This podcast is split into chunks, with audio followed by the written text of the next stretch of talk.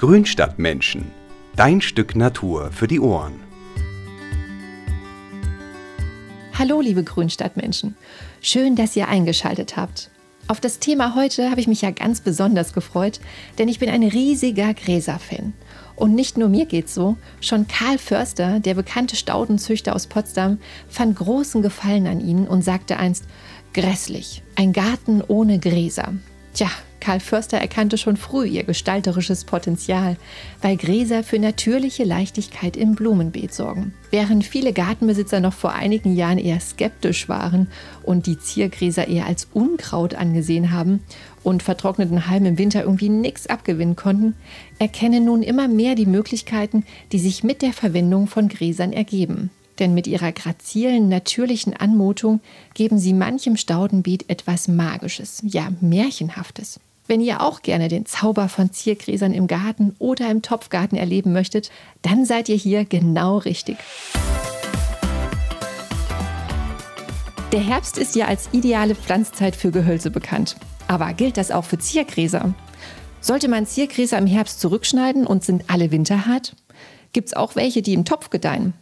Ihr merkt schon, ich habe da mal wieder einige Fragen zusammengetragen, die mich zu dem Thema beschäftigen. Mein heutiger Gesprächspartner ist Dieke van Dieken.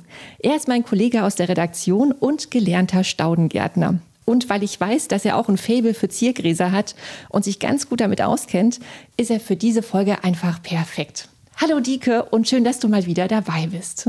Hallo Karina, ja, ich freue mich auch. Immer eine schöne Abwechslung hier mit dir. Das stimmt. Ja, Dieke, also eines meiner Lieblingsgräser, das äh, ist das Diamantgras. Calamagrostis brachytricha, weil sich in den Blütenständen morgens immer so schön ähm, dann die Wassertropfen drinne fangen und das funkelt immer so schön in der Sonne und deswegen hat das Gras wahrscheinlich auch seinen Namen bekommen, ne, weil es aussieht so ein bisschen wie Diamanten. Ähm, ich finde es total brillant. Welches Gras findest du denn jetzt so im Herbst besonders schön? Ja, da hast du schon ein sehr schönes Gras genannt, Karina. Ich finde es nämlich auch toll. Ich habe sogar in meinem Garten, können wir nachher gerne mal gucken gehen.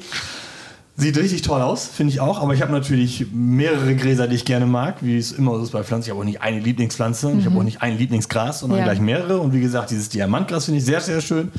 Ähm, Gerade so jetzt so im, im äh, Spätsommer, im Herbst, der jetzt kommt, sieht das immer toll aus mit dem Tau und dem Raureif. Dann habe ich äh, vorne im Garten, bei mir im Vorgarten, habe ich noch das hohe Pfeifengras, Molinia aurudinacea. Das sieht auch toll aus. Das hat unten so einen kleinen Puschel, wenn man so will, und ganz hohe, lange Halme, also ganz hohe, lange Rispen. Und das färbt sich auch sehr schön gelb. Also das, das finde ich sehr schön. Ähm, was habe ich noch so im Kopf? Äh, es gibt ein Gras, das habe ich noch gar nicht so lange. Das ist das Tautropf. Tautropf. Tropfengras, so heißt es. Genau, das Tautropfengras, äh, Sporobulus heterolepis, und meistens äh, die Sorte Cloud. Und es sieht auch tatsächlich aus wie eine Cloud, also wie eine ah, Wolke. Das hat yeah. so ganz puschelige Blütenstände, auch sehr schön, auch gerade so mit Tau, wenn da so ein bisschen Feuchtigkeit drin ist. Sehr, sehr schön. Und das duftet sogar. So ein bisschen Ach, nach Honig riecht das, ja. Okay. Riecht so ein bisschen nach Honig. Ähm, Düfte, ne, ähnlich wie Farben, ist immer sehr viel Wahrnehmungssache. Aber äh, nee, und, und später riecht es so ein bisschen würziger, mehr so wie Koriander oder so, würde ich sagen. Und äh, ja, das finde ich sehr, sehr schön. Wird auch nicht ganz so hoch, wird nur so 50 Zentimeter hoch, also bleibt ein bisschen flacher. Das ist ja auch wichtig, weil viele Gräser ja sehr hoch werden. Dann natürlich, ähm, was man nicht vergessen darf, ist das äh, japanische Berggras oder Goldbahngras nennt man das auch. Hakonicloa mhm. macra. Da gibt es dann auch die Sorte Aureola zum Beispiel. Staude des Jahres dieses Jahr. Mhm. Also mal keine klassische Staude, sondern ein Gras. Ein Zielgras ist dieses Jahr die Staude des Jahres. Und zur Feier der Staude des Jahres sozusagen habe ich mir das auch tatsächlich dieses Frühjahr gekauft und in den Garten gepflanzt. Ach. Also das sind jetzt mal so und dann gibt es noch jede Menge Miscanthus und so weiter. Ähm, aber jetzt, also jetzt diese drei, die ich jetzt genannt habe, das sind so im Moment gerade meine Favoriten. Ja, Mensch, ja, ich glaube, da kann man echt gut ausholen. Ähm, ne, ich meine, ich glaube, wir, glaub, wir können stundenlang über Ziergräser reden, weil es gibt ja auch, oh, äh, ja. ne, ich glaube, 10.000 Arten von Ziergräsern. Ähm, und dann gibt es ja auch noch den Bambus, das ist ja auch ein Riesengras, darf man ja auch nicht vergessen. Aber darauf gehen wir jetzt heute mal gar nicht ein. Ich lege jetzt mal in dieser Folge so ein bisschen den Schwerpunkt eher auf so Ziergräser im Herbst und im Winter. Ähm, der Sommer 2022, der ist ja sehr extrem und gewesen und die Auswirkungen davon, die spüren wir ja jetzt noch. Ähm, wochenlange Trockenheit und langanhaltende Hitze, die man ja sonst eher nur so aus Südeuropa kennt. Ähm, die ist für die Natur natürlich eine echte Belastung. Ne? Und viele Pflanzen, die hat das ja enorm gestresst. Also wenn man mal so ein bisschen ne, durch die Landschaft mal mit offenen Augen gegangen ist, dann ist ihm das ja sehr schnell aufgefallen. Ähm, und viele haben ja auch frühzeitig ihr Laub fallen lassen. Dieke, wie ist denn das bei den Ziergräsern? Welche Gräserarten gedeihen denn trotz Hitze und Trockenheit im Garten? Da gibt es eine ganze Reihe. Das ist das Praktische an Ziergräsern. Also im Gegensatz zum klassischen Rasen, sage ich mal, können viele Ziergräser, die wir im Garten haben, so diese Trockenheit und auch so einen heißen Sommer durchaus ganz gut verknusen, wie der Ostfriese so sagt. Also die kommen da ganz gut mit klar mit, mit Trockenheit. Also wir haben ja schon welche genannt, also das Diamantgras und das Chinastilf zum Beispiel. Mhm. Da mache ich nichts bei mir im Garten. Die habe ich jetzt auch nicht groß gewässert, sondern die wachsen wirklich gut. Ähm, das äh, Purpurliebesgras ist noch so eines ihrer Grostes, Spektabilis, das kommt auch sehr gut mit Trockenheit zurecht. Auch die Rutenhirse, die habe ich vorhin gar nicht erwähnt, die sieht auch toll aus. Äh, Panicum.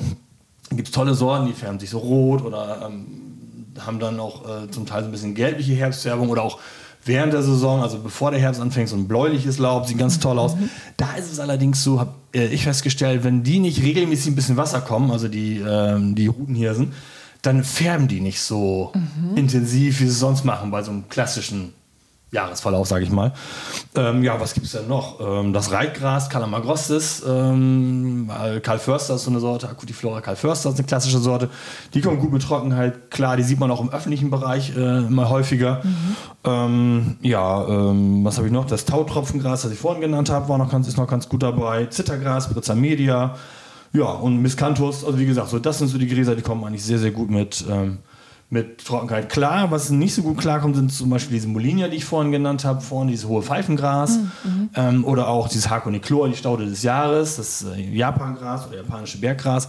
Die brauchen, die sind auch mehr so im halbschattigen Bereich und die brauchen auch ein bisschen Wasser. Man sieht das oft so in den Pflanzenkatalogen oder auch im Internet. Da gibt es ähm, oft in den Staudenshops oder den Shops der Staudengärtnereien, da gibt es auch so Angaben zum Boden und immer auch zur Bodenfeuchte. Das ist dann meinetwegen ähm, F oder, mein, oder B für B, F für, für Freifläche mhm. und dann den Wert dahinter 1 bis 3. Und wenn das dann F1 ist, äh, dann also Freifläche 1, dann ist es so, dann kommt die gute Trockenheit klar. Wenn es 2 bis 3 ist, das ist immer so, dann ist das bedeutet, frischer Boden und feuchter Boden. Also zwei ist, glaube ich, frisch und drei ist feucht. Mhm. Und äh, wenn da dann so äh, B2 bis 3, also Beetfläche 2 bis 3 dahinter steht, dann ist es schon so, dass die ein bisschen Wasser, ein bisschen frischen, feuchten Boden brauchen. Mhm. Also wie gesagt, Molinia, Hakonichlor braucht ein bisschen mehr, viele Sengen auch. Aber so die ersten, die ich so aufgezählt habe, die kommen auch sehr gut mit, mit Trockenheit klar. Mhm. Wenn man sich ein wenig mit Gräsern befasst, dann stolpert man ja auch relativ schnell über Begriffe wie Warm Season und Cool Season Gräser. Was bedeuten die denn? Ja, das ist, äh, da gehen wir schon mal ins Detail. Das ist schon sehr speziell. ja. ähm, ich habe das mal der ähm, Kassian Schmidt vom Hermannshof in Weinheim. Da habe ich mal, bei dem habe ich mal ein Seminar gemacht in Grünberg. Im, im, Hessischen, da wo die ganzen Staudengärtner sich immer treffen und da durfte ich auch mal mitmachen. Oder als Zuhörer war ich da. Und der hat das ganz gut aufgedröselt und mir mal so ein bisschen erklärt. Und zwar die Warm Season Gräser, das sind so Spätzünder sozusagen im Gartenjahr die brauchen immer erstmal ein bisschen, bis sie so in Schwung kommen. Also so bei einer Bodentemperatur ab 12, 15 Grad, dann gehen die richtig los. Also ähm, klassische Warm Season Grills, die kommen auch aus anderen Regionen, auch aus Amerika, aus Nordamerika, wo es auch ein bisschen wärmer ist. Das sind natürlich auch die, die dann mit Trockenheit gut klarkommen. Ähm, das sind zum Beispiel eben äh, Rutenhirse, Panicum oder äh, Miscanthus. Gut, der kommt jetzt aus Asien, aber der gehört auch dazu. Ähm, Cortaderia kennt man, das Pampasgras ist ein klassisches Ding, wo man äh, um es mal ein bisschen runterzubrechen, ähm, weil das so ein bisschen abstrakt ist, Warm Season, Cool Season. Also mhm. Warm, Mais ist ein klassisches Warm Season Gras. Das kennt man ja von den Äckern. Mhm. Wenn die ausgesät sind, da sind immer so kleine Pflänzchen. Auf einmal im, im, im Mai, wenn es warm wird, dann geht der Mais ab und ruckzuck ist der Manns hoch. Das ist immer so ein Zeichen für so ein Warm Season Gras. Und äh, ein Cool Season Gras, ganz klassisch, ist unser Zierrasen. Das ist Cool Season. Also der wächst Echt? auch noch ähm, Oktober, November. Ja. Kannst auch noch aus, Rollrasen auslegen, kannst sogar noch aussehen. Der keimt noch, der wurzelt sogar noch. Äh, und entsprechend auch äh, solche Gräser. So cool diesen Gräser bei uns sind so oft wie so heimische Gräser. Also ähm, Säcken zum Beispiel, Carex, das ist so ein klassisches äh, mhm. Cool Season Gras. Festuca, der Schwingel, mhm. ist im Rasen ja auch drin. Festuca rubra, der Rohrschwingel zum Beispiel, Festuca aroninacea. Das sind so klassische Cool Season Gräser. Die kann man auch gut im Herbst noch pflanzen und die, die haben, und, und die auch mit kühleren Temperaturen kommen die besser klar. Die wachsen auch schon eher im Frühjahr als jetzt Warm Season Gräser. Mhm. So mal ganz kurz. Ich hoffe, ich habe es ja. einigermaßen verständlich erklärt. Nee, aber auch gut, siehst du mit dem, mit dem Zierrasen, stimmt, da habe ich nie dran gedacht. Das ist ja, das ist ja, das ist immer so die Eselsbrücke. Also ja. Mais ist klassisch. Aha, ja. Warm Season und da Zierrasen ist Cool Season. Und entsprechend dann eben die Ziergräser kann man so diese Kategorien dann einordnen. Ist ganz praktisch, gerade so zum Pflanzen oder zur, zur Pflege dann noch, ne? Ja, ja. Wenn man das weiß. Gut. Bei vielen Pflanzen, wie Gehölzen und Rosen, gilt ja der Herbst ne, als gute Pflanzzeit. Aber wie sieht denn das bei den Ziergräsern aus? Wann ist denn hier so die beste Pflanzzeit? Ja, da sind wir praktisch wieder bei Warm Season und Cool Season Gräsern, das ist genau das. Ähm, ein bisschen gemein ist das, weil so die Gräser, die kommen jetzt so über die Gärten rein und die Gartencenter, die sehen toll aus. Und wenn man so ein Federborstengras hat oder Lampenputzergras, Penisetum zum Beispiel, die sehen jetzt klasse aus. Die sollte man allerdings nicht im Herbst pflanzen, sondern lieber im Frühjahr. Äh, weil die äh, bei den Warm-Season-Gräsern ist das so, die hören meist mit dem Wurzelwachstum schon im August oder spätestens September hören die auf. Okay. Das heißt, die wachsen gar nicht mehr an. Du machst Ja. ein Loch, gibst sie ein, da passiert aber nichts mehr. Die fangen erst im nächsten Jahr wieder an zu wachsen. Und ähm, um mal beim Penisetum zu bleiben, ich habe auch, äh, ich habe es natürlich genauso, mach's oder habe es genauso gemacht, habe die dann einfach gekauft, weil die schön sind, habe sie eingepflanzt und die ist dann jedes Mal eingegangen bei mir im Garten. Und da habe ich dann bin ich so ein bisschen stutzig geworden. Und das ist auch gar nicht, um- die sind ja frosthart, also das klassische Lampenputzergras zumindest. Aber die haben dann so mit der Winternässe zu kämpfen. Das gleiche beim Pampasgras, Cortaderia, kennst du ja, diese hohe mit diesen langen weißen Wedeln. Genau dasselbe. Ähm, äh, also die pflanzt man besser im Frühjahr, obwohl die jetzt so schön blühen und so toll aussehen und angeboten werden. Man kann das natürlich machen, äh, kann sie jetzt pflanzen, da muss man nur gucken, dass das sehr gut trainiert, dass, dass sie äh, eben in der Winternässe, dass sie da nicht an praktisch in so einem Loch stehen, keine Wurzeln gemacht sondern in so einem Wasserloch stehen, sondern man muss da gut trainieren, dass da ein guter Wasserablauf ist, dass sie dann im Winter nicht, nicht ersaufen auf gut Deutsch. Erfrieren ist gar nicht so das Problem. Bei den ähm, Cool-Season-Gräsern, alles was jetzt so Säge ist oder auch ähm, äh, was, was haben wir noch? Was haben wir noch gesagt? Festuca, also Schwingel oder Kopfgras, Desleria. Diese Sachen, genau wie so ein Zierrasen, den kannst du prima im Herbst noch, äh, kannst du die pflanzen oder eben Zierrasen, auch Rollrasen, kannst du ja super noch machen, überhaupt kein Ja. Problem. Da ist der Herbst sogar sehr gut, weil die eben auch bei geringeren, Temper geringeren Temperaturen noch Wurzeln machen und gut anwachsen. Ja, und dann auch eigentlich ganz gut durch den Winter kommen. Ne? Und das gleiche gilt auch, wenn du jetzt Gräser umpflanzen willst. Also diese Warm-Season-Dinger, egal ob es jetzt Lampenputzer ist oder hier äh, Federgras, Stipa, Cortaderia, Ja. diese ganzen Sachen, das macht man am besten im Frühjahr. Im Okay. Frühjahr aufnehmen, teilen und äh, umpflanzen.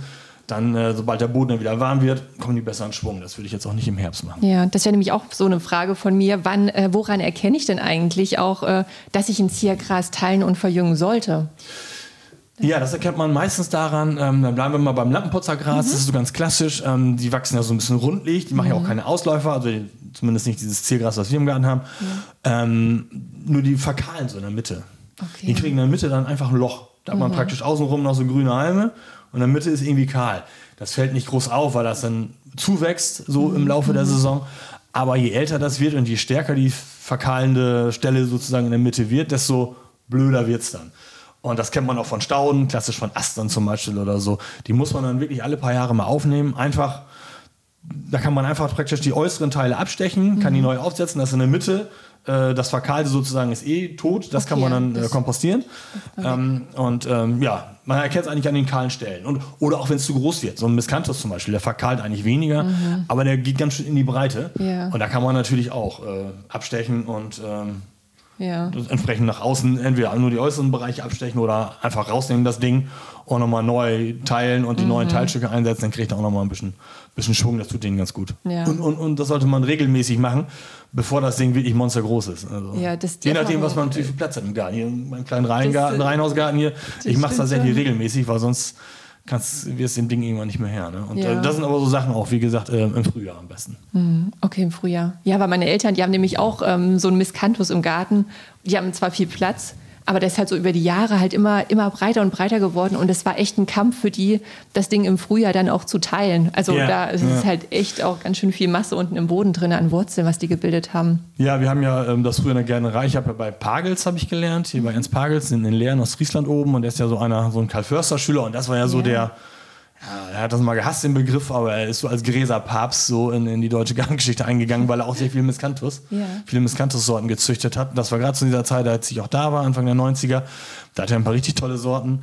Und wir haben dann, wir mussten dann ähm, die aus dem Mutterpflanzenquartier, die ausgraben, die Miskanten, und dann wurden die im Frühjahr dann im Arbeitshaus geteilt. Und wir waren da wirklich mit Spaten und Axt und Beil unterwegs, Glaub um die. Dinger rauszukriegen. Das ist wirklich nicht ohne. Da braucht man schon ordentlich Kräfte.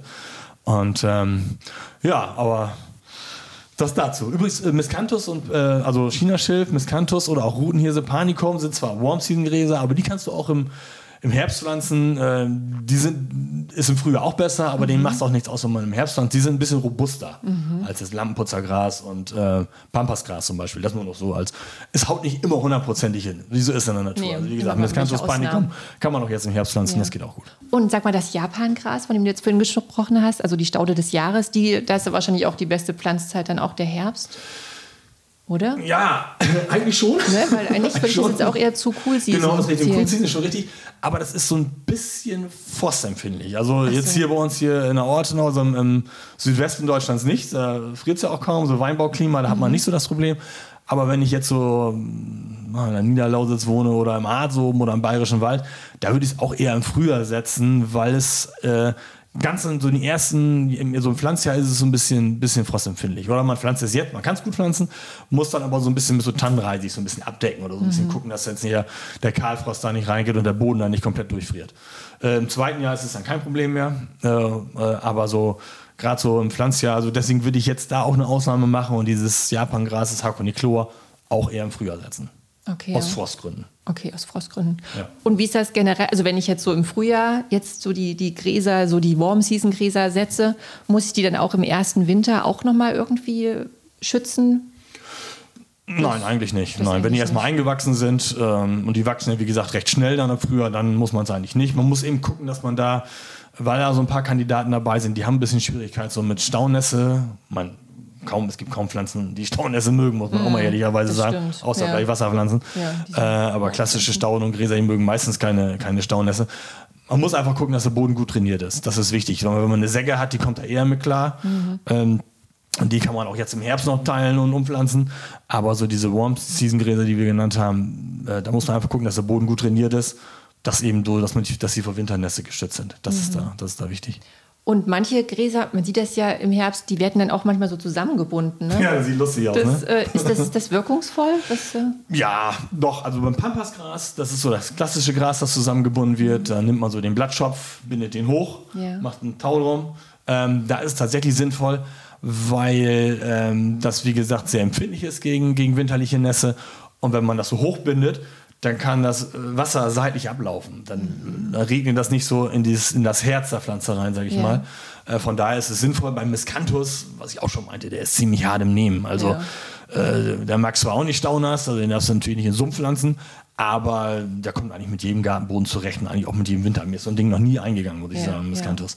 Okay. Da sieht man das auch, ob das zusammengebunden wird. Kann man machen, ist aber mehr optische Gründe. Es mhm. gibt natürlich Leute, die mögen es nicht beim Miscanthus, kann sein, dass die Halme durch die Gegend fliegen. Also diese langen Blätter, die yeah. fliegen so dann irgendwann ab Januar, Februar, wenn mhm. die dann ganz abgestorben sind und gelb sind und dann ein bisschen Wind kommt, dann segeln die durch den Garten. Einige Leute mögen das nicht und deswegen kann man zusammenbinden und dann wehen die nicht so weg und dann kann man es auch später besser abschneiden, wenn es zusammengebunden ist.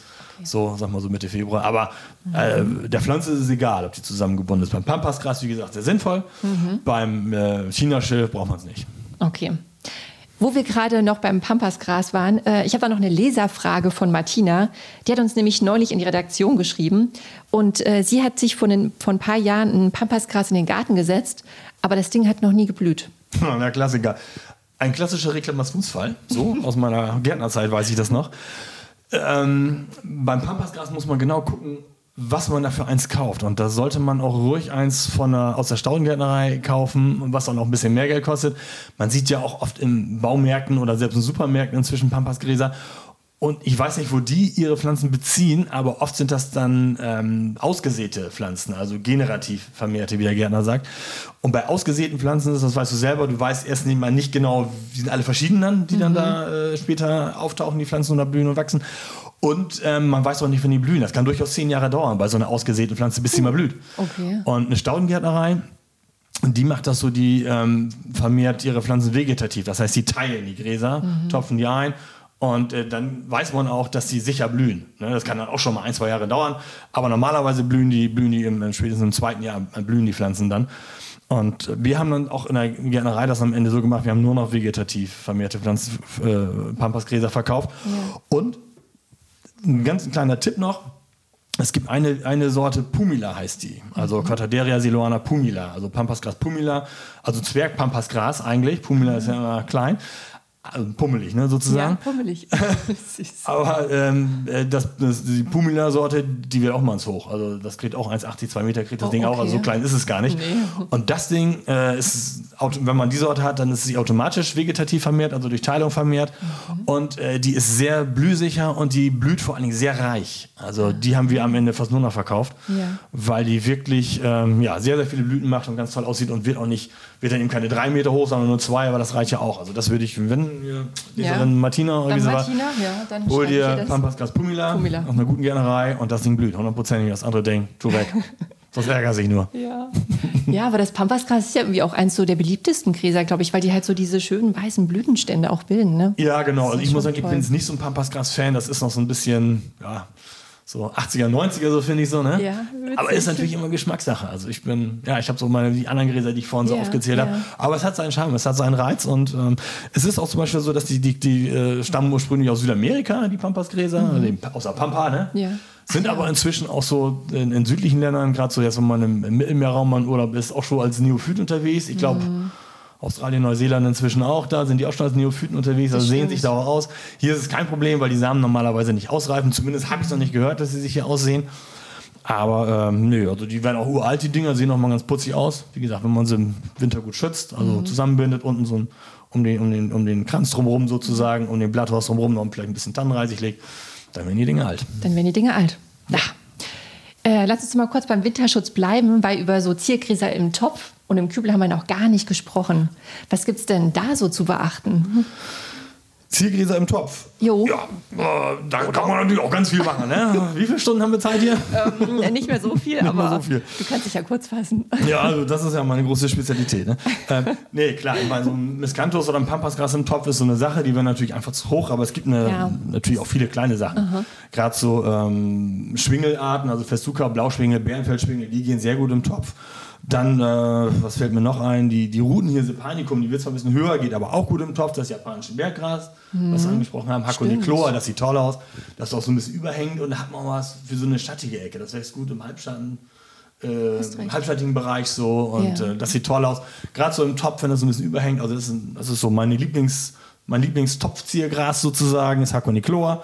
Ja, und beim Lampenputzergras kann man natürlich auch äh, kleinere Sorten nehmen. Da gibt es äh, die Sorte Hameln, ist so ein bisschen kompakter, aber ganz klein ist zum Beispiel Little Bunny heißt die. Bunny, ne? Ja. und dann gibt es natürlich jede Menge Säcken, also Carex.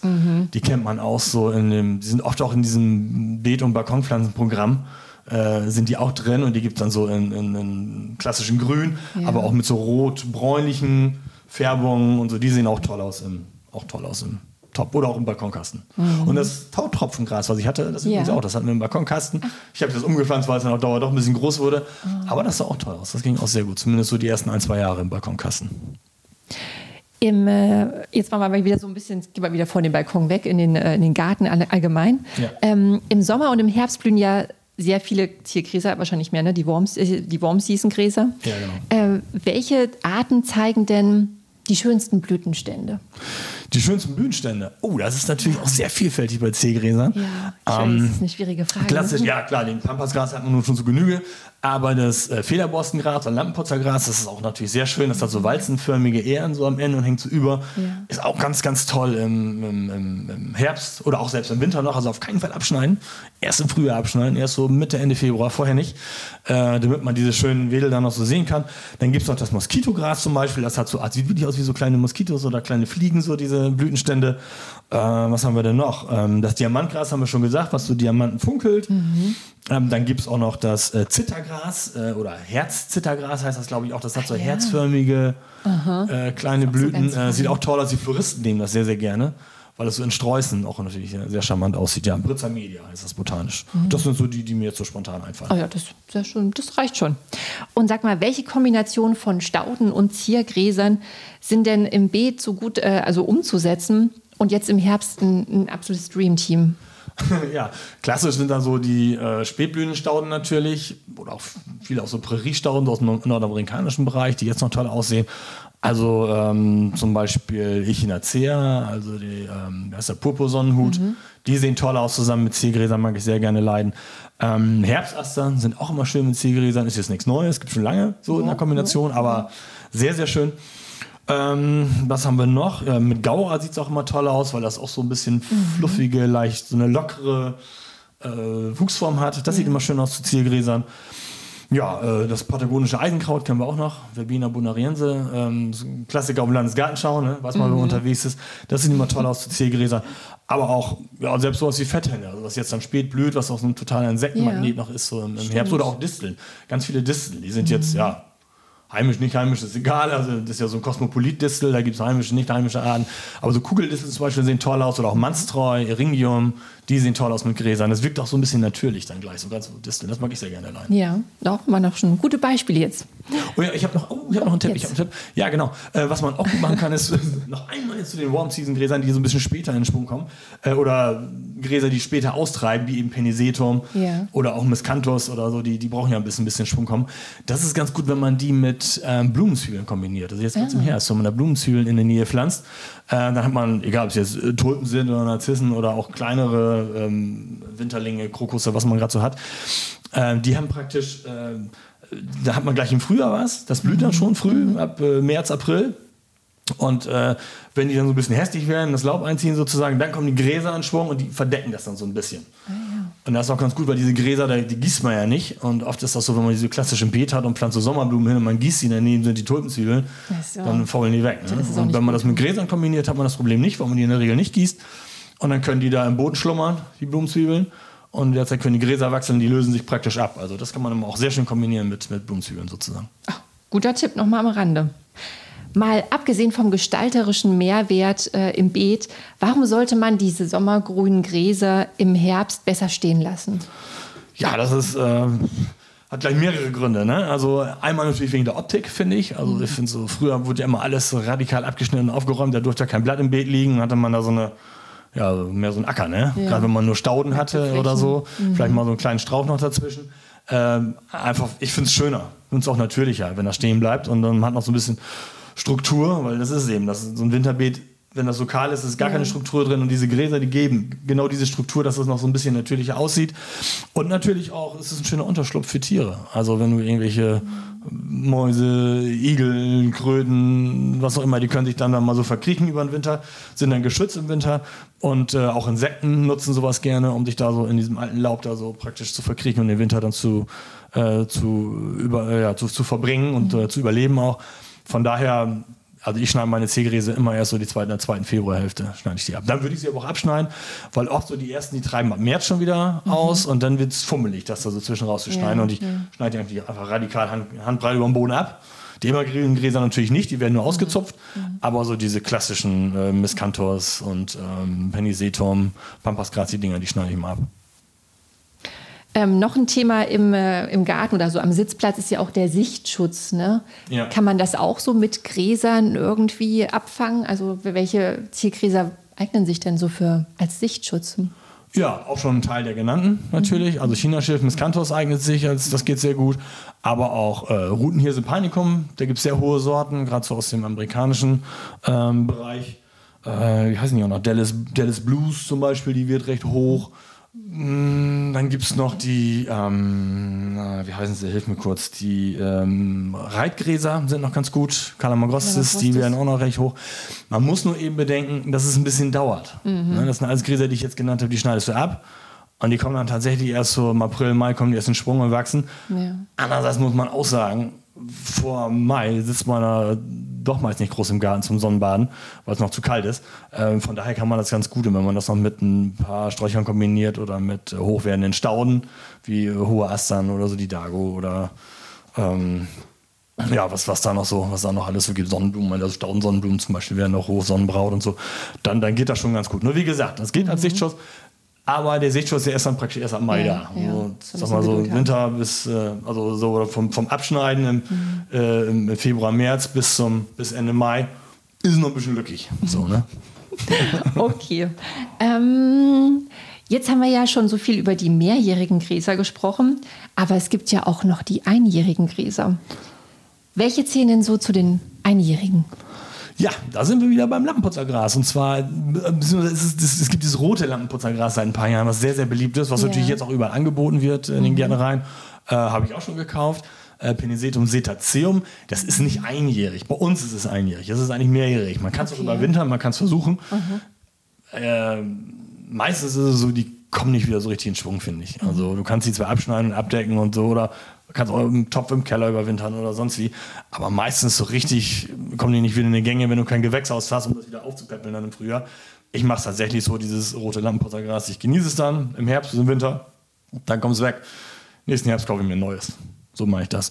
Und ähm, dann gibt es noch so Sachen, die man auch so äh, außer, außer Floristik kennt. Das sind so diese Mähnengerste, Hordeum jubatum oder auch äh, Hasenschwanzgras, Lagurus. Oh, das das sind auch so, die haben auch so, die haben auch so ganz tolle Blütenstände, deswegen mögen die Floristen das gerne und die sieht man in der Regel aus. Die siehst du im Frühjahr aus und äh, dann hast du da eine Saison was vorne und dann kannst du die Saat sammeln oder du kaufst eine neue Saat, siehst sie wieder aus. Das ist so ein saisonales Ding. Und dann gibt es natürlich sowas wie dieses ähm, Mädchenhaargras oder Engelhaargras, Ja. äh, Stipa tenuissima. Ja. Das ist sehr kurzlebig. Das sieht sich von selber aus. Oh ja, das, Kann auch etwas lästig werden, wächst auch gerne mal in den Fugen. Ja. Aber äh, es ist trotzdem sehr schön. Also es äh, gerade so, wenn das so im Herbst, wenn da so ein bisschen Wind ist oder sowas, sich das so bewegt, äh, wirklich wie so, wie so ein Haar, Mhm, Ja. wie so Engelshaar, Wie so was da sich bewegt. Und das ist relativ kurzlebig, das ist auch nicht einjährig, aber eben eine kurzlebige Staude, die werden so zwei, drei Jahre, würde ich mal sagen. Dann wandern sie einfach weiter per Saat durch den Garten. Äh, kann man aber auch gut jeden. Also das spricht nichts dagegen, das nicht zu pflanzen. Ich habe es selber auch hier bei mir. Mhm. Ich finde es ganz charmant, weil das auch eben schön klein bleibt. Auch das Schöne ist übrigens für einen, für einen Topf oder für einen, für einen Balkonkasten. Dieses äh, Stipatinissima. schön. Puh, Dike, ich glaube, jetzt sind wir durch, soweit. Echt? Habe ich nicht noch was vergessen?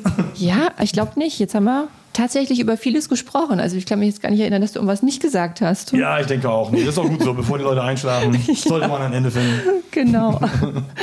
ja, dann ähm, vielleicht vielleicht mal sowas zur Gräser Gestaltung noch mal so im Beet im Frühling oder so, wie man Ja, sowas anlegt. Da könnte man vielleicht noch mal drüber reden. Ja, könnte man machen. Vor allem, wie gesagt, die Hauptpflanzzeit für Gräser ist eigentlich das Frühjahr. Ja, ne? Als ich ja. schon eingangs sagte, das ist ein bisschen gemein, weil die jetzt Das alle angeboten stimmt. werden. Man kann die jetzt auch pflanzen natürlich, aber die meisten Gräser, die mögen es lieber, wenn sie im Frühjahr gepflanzt oder auch umgeteilt äh, geteilt und umgesetzt werden. Ja, deswegen so als Gestaltungsvorschlag oder mal als Folge so fürs, für den Frühling würde sich das auch gut anbieten. Ja, kann ich mir gut vorstellen. Ja. Na dann äh, wünsche ich dir nochmal soweit einen schönen Herbst und viel Freude mit deinen Ziergräsern im Garten, Dike. Ja, würde ich dir auch, unseren Zuhörern natürlich auch. Genau. Eine erfolgreiche Saison. Ja, vielen Dank. Tschüss. Tschüss. Ihr seid auch so von Ziergräsern begeistert und habt in eurem Garten schon einige Exemplare gepflanzt? Na dann schickt uns Fotos davon über Instagram oder per E-Mail. Und falls euch zu dem Thema noch was Wichtiges eingefallen ist, was ihr uns gerne mitteilen möchtet, dann schreibt uns. Weiterführende Links zum Thema, die findet ihr wie immer in den Show Notes. Und abonniert den Podcast, wenn ihr es noch nicht gemacht habt, beim Streamingdienst eures Vertrauens. Und dann hören wir uns auf jeden Fall in der nächsten Folge wieder. Macht's gut und bis bald, eure Karina.